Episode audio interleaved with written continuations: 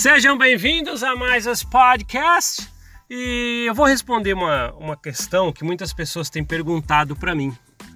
Porque é, não é sempre que eu falo sobre isso em podcast, mas às vezes entre um e outro eu já comentei sobre isso, muitos já perceberam e talvez por isso que levantaram esses questionamentos. É, eu já falei que eu trabalho como psicanalista clínico, né? eu sou um terapeuta, eu trabalho é, fazendo a terapia com as pessoas, psicanalítica, né? E trabalho há muito tempo já na modalidade online, até por causa do momento que estamos vivendo, isso, ia, isso ajuda muito a você ter esse tipo de contato, né, numa terapia.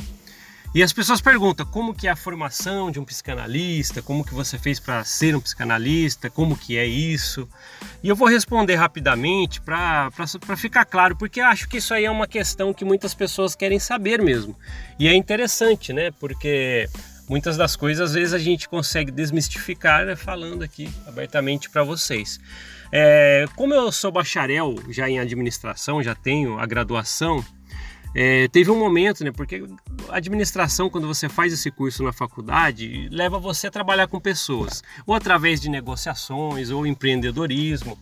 Então eu sempre fui ligado profissionalmente a trabalhar com pessoas, né? Até que em um determinado momento eu falei, pô, eu preciso saber um pouco mais sobre isso, me aproximar mais de como que é conhecer o outro e como que eu posso ajudá-los, né? As outras, ajudar as outras pessoas de alguma forma. E foi então que eu resolvi estudar a psicanálise clínica para que eu pudesse, de alguma forma, conhecer intimamente é, o emocional das pessoas e dessa forma conseguir ajudá-las. E o interessante é que quando eu fiz o curso há um tempos atrás para me formar como psicanalista, eu tive uma boa base de, de, de ensino para poder é, entender as técnicas criadas por Freud, né? ele que criou, é o pai da psicanálise, e a psicanálise, assim, a, a, a resposta curta para isso, o que, que ela é? Ela é a cura pela fala, onde vai ser acessado de alguma forma o inconsciente do paciente, fazendo com que ele se redescubra e elimine no foco que, que está incomodando. Então, esse é o trabalho do terapeuta, psicanalista? Quando aparece alguém com problemas de ansiedade, depressão, síndrome do pânico, problemas familiares, de relacionamentos, entre outros problemas. E a formação é, é, ela é simples, né? Algumas instituições pedem para você já ter um curso superior ou pelo menos estar matriculado ou fazendo o curso superior.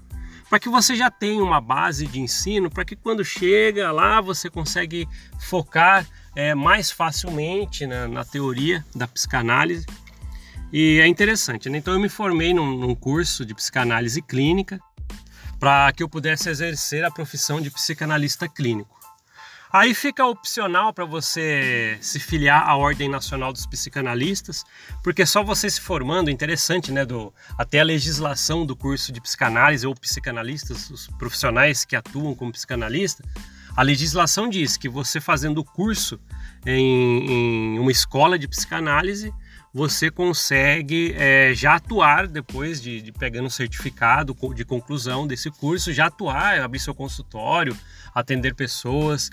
É, não necessariamente precisa fazer parte da Ordem Nacional dos Psicanalistas, como outras profissões, não é necessário para você trabalhar. Mas quem quer se filiar, você apresenta o seu certificado do curso na Ordem Nacional dos Psicanalistas e aí você pega a carteirinha, aquela coisa toda. Serve mais para você ter contatos com outros profissionais da psicanálise, né? Um, o, o, então a Ordem Nacional dos Psicanalistas te proporciona isso. Mas às vezes você já se forma da escola, então a, a legislação da psicanálise né, o, esse trabalho, né, essa ocupação como psicanalista, lhe permite apenas com o certificado da escola que você concluir, já permite você trabalhar. Então foi o que eu fiz. E para quem não sabe também, né, eu sou um dos proprietários de uma escola de psicanálise online, onde a pessoa consegue acessar, tem módulos de estudo para que ela possa fazer todo esse eh, os estudos dela como psicanalista. Até eu vou deixar aqui na descrição, né? não, não é nem querendo fazer a propaganda, mas como faz parte da resposta né? de como você se formou tal. Então vou deixar aqui na descrição o link da Escola de Psicanálise Intelecto, que é, eu sou um dos fundadores e ajudo nos métodos de ensino lá nos módulos. Aí quem quiser conhecer ou até querer amadurecer a ideia de você se tornar um psicanalista.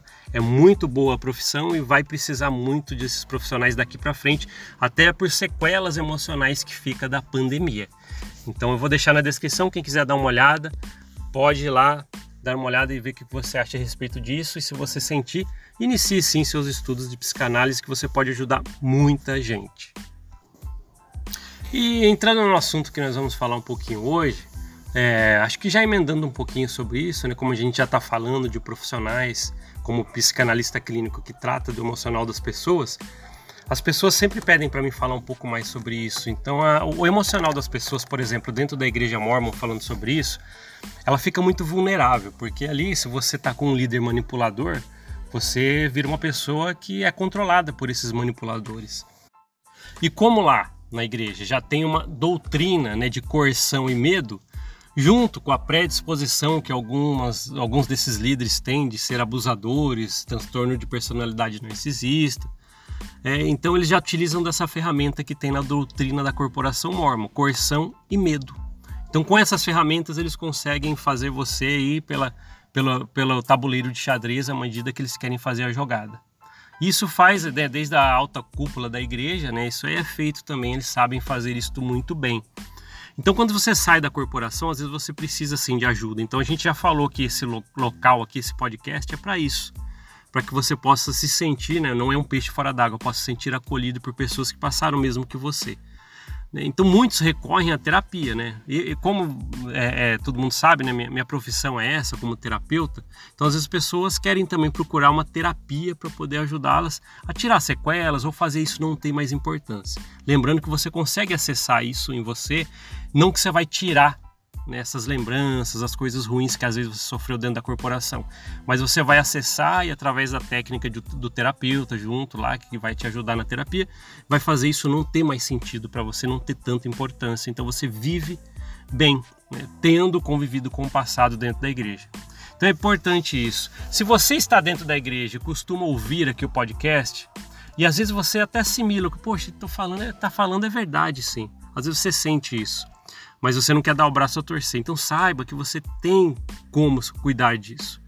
É, além de querer ter, ter, que pesquisar sobre a igreja, aprender a respeito do, da verdadeira história, você também tem meios, procurar pessoas que passaram mesmo que você, como aqui este podcast. E também, se, se necessário, faça uma terapia. Isso pode ajudar muita gente. Né? Então é o cuidado emocional ele deve ser preservado. Você tem que cuidar disso, porque o emocional é seu. Geralmente a gente tenta mudar o outro, a gente não consegue. Então, peraí, deixa eu mudar eu mesmo. Como é que está a minha autoestima? Será que você está gostando de você? Você está num período em que você está bem com você mesmo? Então essas são perguntas que você deve fazer, por exemplo, e às vezes dessa resposta interna que você vai ter de você mesmo, talvez você precise sim procurar uma ajuda de uma terapia ou não. Então é, é, são questões que sempre temos que nos estar, faz, estar nos fazendo. Como é que está a minha autoestima? Como é que eu estou comigo mesmo? Eu estou conseguindo ser uma pessoa empoderada na minha vida, tomar minhas decisões com mais clareza e firmeza? Será que eu estou assim? Se não está, às vezes você pode sim procurar uma terapia, por exemplo, né? Ou através até de você aprender né? estudando a psicanálise clínica, né? Assim como eu falei no começo. Então tem tudo a ver o que a gente está falando, né? É, então eu, eu, eu, prezo muito por isso. Então quando a gente vem com aquelas histórias, como daquela mulher que foi com quadros de depressão pedir conselho para o bispo e ele falou para cantar hinos em pensamento, isso aí me revolta muito, porque a, a resposta poderia ser até mais básica do bispo. Poxa, procura um profissional, um psicanalista que seja, para poder te ajudar numa terapia. Era só isso, talvez precisava responder. Não fazer ela voltar para casa achando que cantando indo em pensamento, ela ia se livrar dos quadros de depressão que ela tinha. Lógico, foi parar no hospital. E aí, lógico, agrava mais o problema. Então, por isso que dentro da corporação Mormon, é, como é gradativo, você vai sofrendo coerção, coerção, coerção, e isso fica uma escadinha quase imperceptível. Quando você percebe, fica muito difícil de você é, tratar. Então, você vai ter que procurar sim uma terapia. Por isso que às vezes as pessoas não conseguem sair sozinhas né, dessas sequelas. Mas é natural, é um processo. Se precisar, você faça. Mas é um processo. É muito melhor do que você sentar numa aula de doutrinas do Evangelho falando que Joseph Smith é o que mais fez pela humanidade depois de Cristo. Né? Então é isso. Sempre preserve o seu emocional. Ele é o seu bem mais importante. É invisível, ninguém vai fazer isso por você. Tanto é que quando. isso serve até para quem quer se formar como um psicanalista, um terapeuta. Tem que vir de você. Assim como o paciente também. Sabe, poxa, eu quero me tratar, ou eu quero me especializar e ser um terapeuta. Porque quando você estuda psicanálise, igual a gente falou no começo, além de ser uma profissão, que você pode atuar como psicanalista atendendo pessoas, você também vai aprender a, a, as técnicas psicanalíticas que servem para você, para você acessar o seu emocional mais facilmente e conseguir mantê-lo mais saudável. Então é muito interessante isso também. Tá? Então, volta a falar, preserve o seu emocional, é o seu bem mais importante. Ah, obrigado por ouvir esse podcast. A gente se vê na próxima. Até mais. Tchau, tchau.